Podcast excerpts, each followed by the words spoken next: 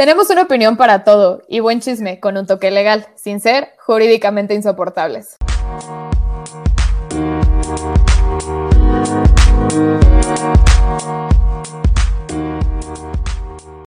Hola Maite, ¿cómo estás? Muy bien, Baby Shark, ¿y tú? Muy bien, gracias. Aquí otro día más de cuarentena. ¿Cómo, cómo vas con eso? Ay, pues creo que ya, o sea, no sé si amo, odio, respeto, admiro, quiero, este, no sé, güey, ya tengo como, como una relación complicada con la cuarentena. Ya estás resignada, ¿no? Ya la resignación ya. Es que no sé si ya más bien es síndrome de Estocolmo, si es ese, ¿no? El que te enamoras de tu secuestrador. sí, sí, sí, sí. Sí. Yo igual lo estoy sufriendo. O sea, yo ya no lo estoy sufriendo, eso es lo que me preocupa. ya, ya lo disfrutas. Sí, algo así. Pues bueno, bienvenidas, bienvenidos. Eh, si es tu primera vez escuchando el episodio, muchas gracias por ponerle play. Yo soy Sara. Yo soy Maite. Y nosotros somos jurídicamente insoportables. Hablamos de temas legales, sociales, pero pues desmenuzadito, ¿no? En plan chisme. Eh, y si ya nos has escuchado, pues muchas gracias por escucharnos de nuevo. Qué, qué agradable sujeto. para, para empezar, el tema de hoy, el chisme de hoy, Maite, te quiero preguntar, ¿alguna vez alguien te ha censurado? Híjole, o sea, siento que sí, pero no tengo un ejemplo claro, pero es que yo soy una máster de la autocensura. O sea, yo soy esa persona que escribe cosas un millón de veces y luego es como, no, porque ya sé perfecto qué me va a comentar tal tía. O no, porque ya sé perfecto qué me va a decir tal persona. Entonces, más bien yo soy un poquito como, como de autocensurarme. ¿A ti?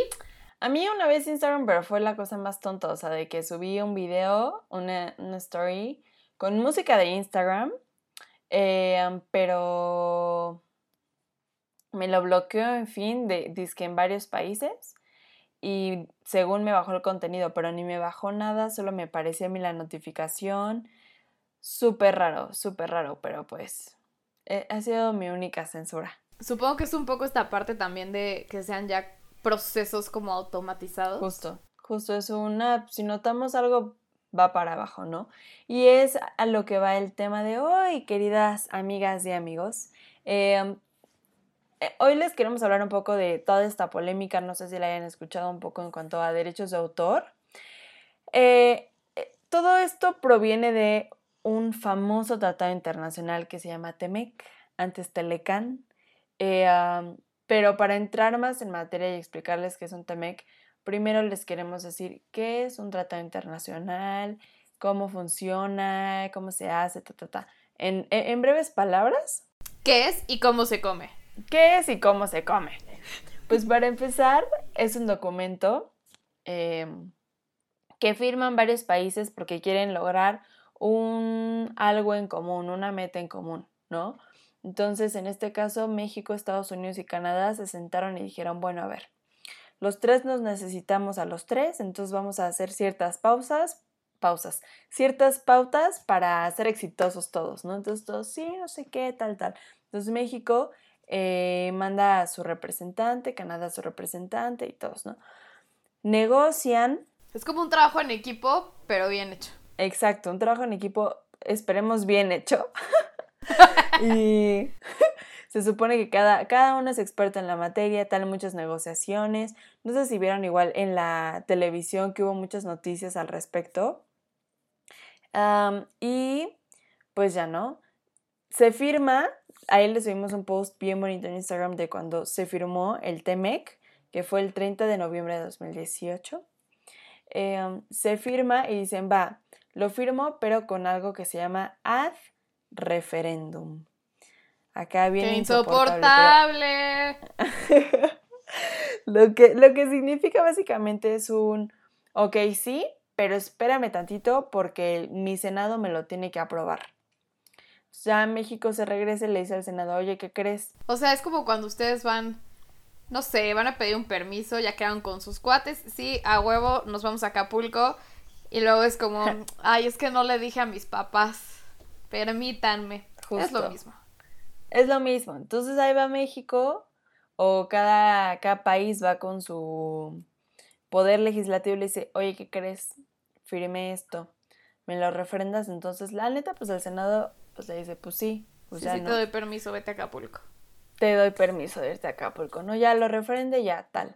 Ahora, ¿qué pasa? Hay algo que se llaman reservas. Que México dice, ok, me encanta este trabajo que estamos haciendo en equipo, pero yo no le entro a esto, ¿no? O sea, sí me voy a Acapulco, pero la neta no jalo a... Pero no voy al baby. Exacto, pero no voy al baby. Tipo, algo así es una reserva. jalo, pero no al 100, ¿no? Entonces, ya cuando lo refrenda el Senado, después dice, bueno, pues ¿cómo le vamos a hacer para que, se, para, para que cumplamos todos este tratado, ¿no? Entonces, esto se concreta básicamente en leyes. Eh, um, las leyes, luego les hacemos ahí un videíto o algo para explicarles qué es el proceso legislativo. Se rebota la ley entre Cámara de Diputados, de senadores, no sé qué, y se expiden leyes para cumplir con este tratado. Eh, y es lo que pasó con el TEMEC, que ahora se preguntarán qué es el TEMEC. Maite les va a decir qué es el TEMEC. Pues el TEMEC es este bonito acuerdo, ¿no? Que celebró Estados Unidos, México y Canadá tiene un bonito antecedente que es el Telecán, eh, que la verdad era una cosa bastante complicada, que estaba vigente desde el 94. Pero bueno, obviamente los tiempos cambian, la vida cambia y pues algo que nos regía en el 94 ya no era tan aplicable. Entonces hace unos años eh, se hizo esta propuesta de tener un nuevo tratado y bueno, así sale el TEMEC. Este tratado después de muchas discusiones eh, se firmó el 30 de noviembre del 2018 pero no fue hasta hace unos días, precisamente el primero de julio, que entró en vigor. Esto justo con la oportunidad de, que los países puedan modificar sus regulaciones, las legislaciones, incluso en algunos casos hay necesidad de eh, hacer políticas públicas para que pueda funcionar este, este tratado tal y como se acordó. Entonces, por eso, de que se firma, pasa cierto tiempo para que se pueda realmente aplicar. Claro, y una de las materias, o sea, digo, este tipo de tratados la verdad es que tratan de, de muchas, muchas, muchas cosas. Una de estas muchas cosas fue derechos de autor, que es de lo que ha habido más polémica hasta ahora, ¿no? O que nosotros nos hemos enterado, ¿no? También. que nos ha llegado la info. Y pues ahora, ¿qué, qué, qué dirías tú, Maite, que son los derechos de autor? Eh, pues Híjole, los derechos de autor son una protección, ¿no? Al creador. O sea, nosotras, por ejemplo, que hacemos este podcast, eh, que les explicamos temas a ustedes y demás, pues hacemos una pequeña inversión en cada capítulo, hacemos un guion, pensamos, organizamos, hacemos muchas, muchas cosas para hacer que este podcast suceda. Imagínense que luego este podcast estuviera, no sé, en alguno de estos canales eh, de televisión abierta porque pues alguien se lo encontró y, ya. Por un lado, probablemente nos harían famosas, pero por otro lado, esas personas estarían ganando dinero con nuestro contenido, el que Sara y yo hacemos. Y nosotras probablemente no estaremos viendo ese contenido. Y eso puede pasar con un libro, con una pintura, con una canción. Simplemente los derechos de autor es proteger a los creadores y respetar que ellos tengan esta facultad de obtener un ingreso si es que se está lucrando eh, con esa creación. Justamente, o sea, es, proteger al, creador de contenido, ¿no? Eh, y al contenido igual en sí, o sea, el, el, dinero que genere este contenido que el creador hizo, ¿no? Ahora, ¿dónde se regula? Pues hay una ley federal de derecho de autor, ahí la pueden buscar, la encuentran, luego si quieren se las ponemos igual en Facebook, el link, por si la quieren chismear en esta misma ley hay algo que se llama excepciones de derecho de autor, que eh, básicamente es un, sí puedes hacer uso de algún contenido que tú no hayas hecho, que haya Sin pagarle a alguien más.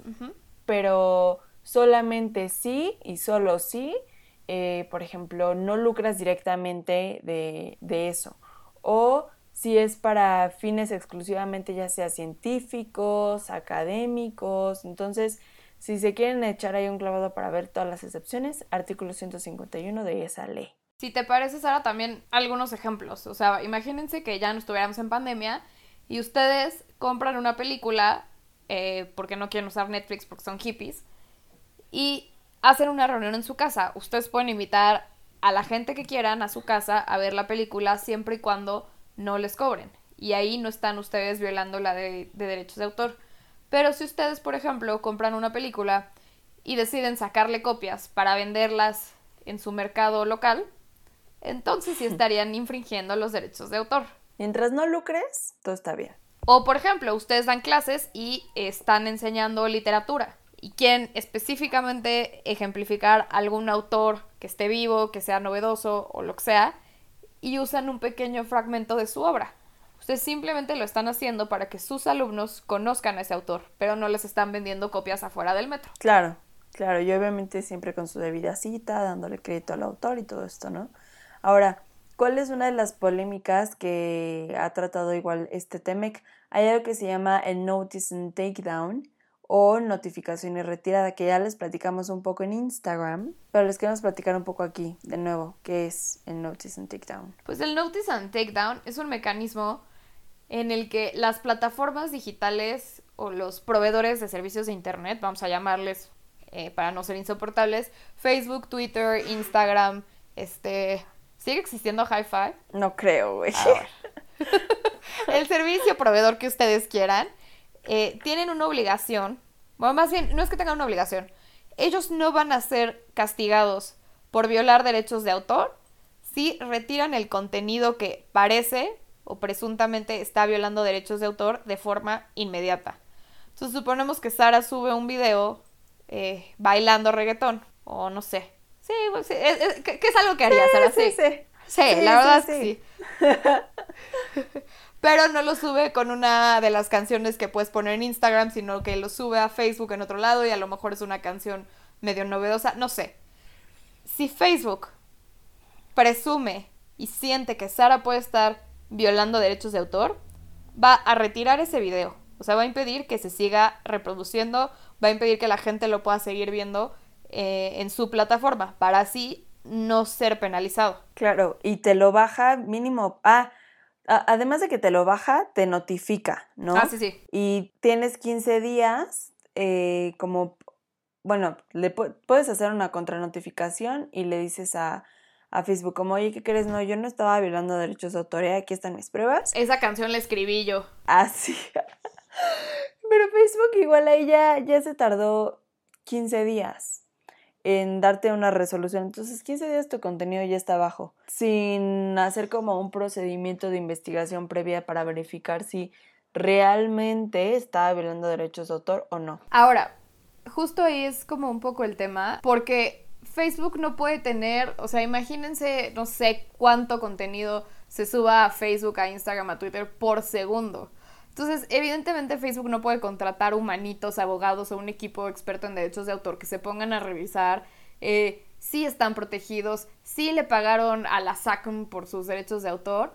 No, no, o sea, Facebook no tiene eso. Simplemente crean eh, pues, programas y es una forma automatizada y entonces ahí está el riesgo, ¿no? Que a veces podrían bajar un contenido que realmente no estaba violando un derecho de autor eh, y podemos tener estas otras implicaciones. Ahora sí que es como un más vale prevenir que lamentar, ¿no? Exacto. antes de que, de que la cagues, te lo quito. Exacto. Y hay otro, otra modificación que se hizo a la ley. Que también fue bastante polémica. Ajá, que son los candados digitales. Cabe aclarar que, o sea, las leyes que se reformaron sí fue la ley federal del derecho de autor, pero también el código penal. O sea que si incumples esto, o sea, si subes cosas por violando derechos de autor o en ahorita lo que les voy a explicar de candados digitales, incluso, o sea, puede haber multas e incluso te pueden meter a la cárcel, ¿no? Entonces, en cuanto a candado digital, un candado digital es un mecanismo de protección que un creador de algún eh, dispositivo, ya sea, no sé, tu celular o tu, tu tablet, tu iPad, lo que sea, pone para que tú no puedas realizar ciertas cosas. Son como limitaciones. O sea, que tú no puedas hacer una modificación en el software. Ajá, exacto. Y, y no solo eso, ¿no? sino también que para que tú puedas a veces igual tener cierto acceso a algún software que encuentres en línea o algo así, tengas que romper algún candado digital. O por ejemplo, si quieres eh, sacarle copia a un DVD, a veces tienes que romper algún candado. Entonces, igual y sacarle la copia al DVD no está violando derechos de autor porque no lo estás haciendo para venderlo ni nada, pero romper ese candado digital hoy ya es eh, un delito, ¿no? Entonces, pues mucho de la conversación que estaba en redes es un, me estás como, me estás privando de mi libertad de expresión, sí, no, eh, había mucho este hashtag de ni censura, ni candados, que creo que sí, o sea, entiendo la parte de un, me estás penalizando sin siquiera asegurarte si estoy violando derechos de autor o no. Hay un principio en la Constitución que se llama el ser oído y vencido en juicio, que básicamente lo que significa es que todos tenemos derecho de que si nos acusan de algo, te escuchen, digas por qué no eres culpable y a raíz de eso de una investigación ya te den una resolución de sí, si eres culpable o no, no eres culpable. pues aquí te penan sin siquiera saber si eres culpable o no, ¿no? O sea, sin saber si, estás infringiendo en derechos de autor o no. Ahora, pero también está esta parte de los creadores, o sea, el Internet eh, tiene una, un poder impresionante. Entonces, imagínense la cantidad de dinero que se puede generar con algo que se hace viral en segundos. Y obviamente hay gente muy grande, ¿no? Que, que puede después irse a un juicio y llevar todo un proceso para que se le pague por las regalías que a lo mejor se generaron pero hay quienes no. Entonces muchas veces en lapso de un segundo ese contenido puede generar millones de pesos, no sé si estoy exagerando, pero creo que tal vez no, y el creador no va a poder tener acceso a eso. ¿no? Si fue obviamente un contenido que haya violado derechos de autor. Entonces, un poco esa es también la razón de ser del Notice and Takedown y también un poquito de los candados digitales. A veces es este tema de proteger la creación, ¿no? Y fomentar también un poco la creación. Claro, la creación y al que lo crea, porque pues obviamente tampoco es justo para el que está creando algún producto o algún, lo que sea, un software, whatever, y tú ahí vas y lo, lo quieres modificar o lo quieres copiar, quién sabe para qué intenciones, ¿no? Entonces aquí también mucho la crítica que se le hace a esta reforma es un, estás censurando o más bien estás prohibiendo una actividad sin que mi fin sea realmente ilícito, ¿no?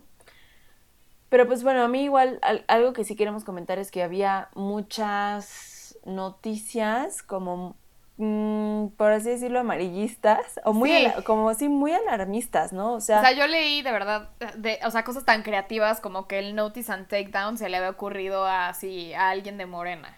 Y, y la verdad es que esto es un tema, sí, esto es un tema que, que viene desde, desde el TEMEC, que tiene una razón de ser. Eh, bueno, ellos lo impulsaron, pero bueno, igual alguien lo tenía que hacer. Eh, había una noticia que decía, literalmente el headline era que estudiantes iban a ir a la cárcel. Y dentro del texto ya decía que estudiantes iban a ir a la cárcel por eh, sacar copias de libros y entonces no iban a poder estudiar porque entonces no iban a tener dinero. O sea, a ver, hay, muchos matices de todo esto, eh, pero nosotras lo que queremos hacer con este episodio es invitarlos, invitarlas a que se informen, a que busquen las fuentes directas, fuentes más confiables. Sabemos que a veces no es, no es tan fácil, pero incluso si puedan, lean la misma ley, o sea, lean ustedes el artículo que dice el Notice and Takedown, el artículo que habla de los canales digitales, se los vamos a dejar en nuestra página de Facebook por si lo quieren leer. Y nosotros de verdad estamos tratando de explicárselos para que ustedes formen su propio criterio y por favor no compartan esas noticias que su título es estudiante se van a ir a la cárcel. Ya sé, porque aparte eso es totalmente falso. O sea, ni te vas a ir a la cárcel por ser estudiante ni nada. O sea, el punto es también, pues ir haciendo las cosas de manera legal. Si hay algo en lo que no estás de acuerdo de esta ley, pues lucho por eso, ¿no? O sea, adelante, que creo que igual es, es, es a lo que los queremos invitar, ¿no? O sea, tengan su propia postura, o sea, tampoco se queden con lo primero que les digamos Maite y yo. ¿No? O sea, vayan más allá, lean más y pues creen, crean su propio criterio y después pueden venir y decir, no, ¿sabes qué? No, tú estás mal. Los estudiantes sí se van a meter a la cárcel por estudiar o no sé a la conclusión a la que llegues. Pero nos lo puedes compartir después. y pues ya, creo que eso es todo. O sea, creo que puntos súper precisos que me gustaría dejar claro es esto de los derechos de autor no es una creación de Morena, no, no, no despertó un diablo y dijo, mm, voy a hacer esto. O sea, no, es algo que viene del TEMEC, el TEMEC que se firmó en el, 30 de noviembre de 2018 con Peña Nieto, aparte era otro sexenio. Eh, um, que además viene de otro tratado anterior, que es del 99, que ya no me voy a decir porque ya que insoportable. O sea, pero, pero es, es algo mucho más profundo. No solamente es que alguien despertó un día y dijo, vamos a censurar, órale, listo. Y pues vayan más allá, investiguen más. Si nos quieren contradecir, adelante. Háganlo, que se arme la polémica. y pues ya, muchas gracias por llegar hasta aquí, gracias por escucharnos. Si es la primera vez, bienvenida, bienvenido. Y si no, pues gracias por escucharnos una vez más y por llegar aquí otra vez. Así es, disfruten la pandemia si ya la están amando y si no, pues solo aguanten. Y nos vemos el próximo lunes. Bye.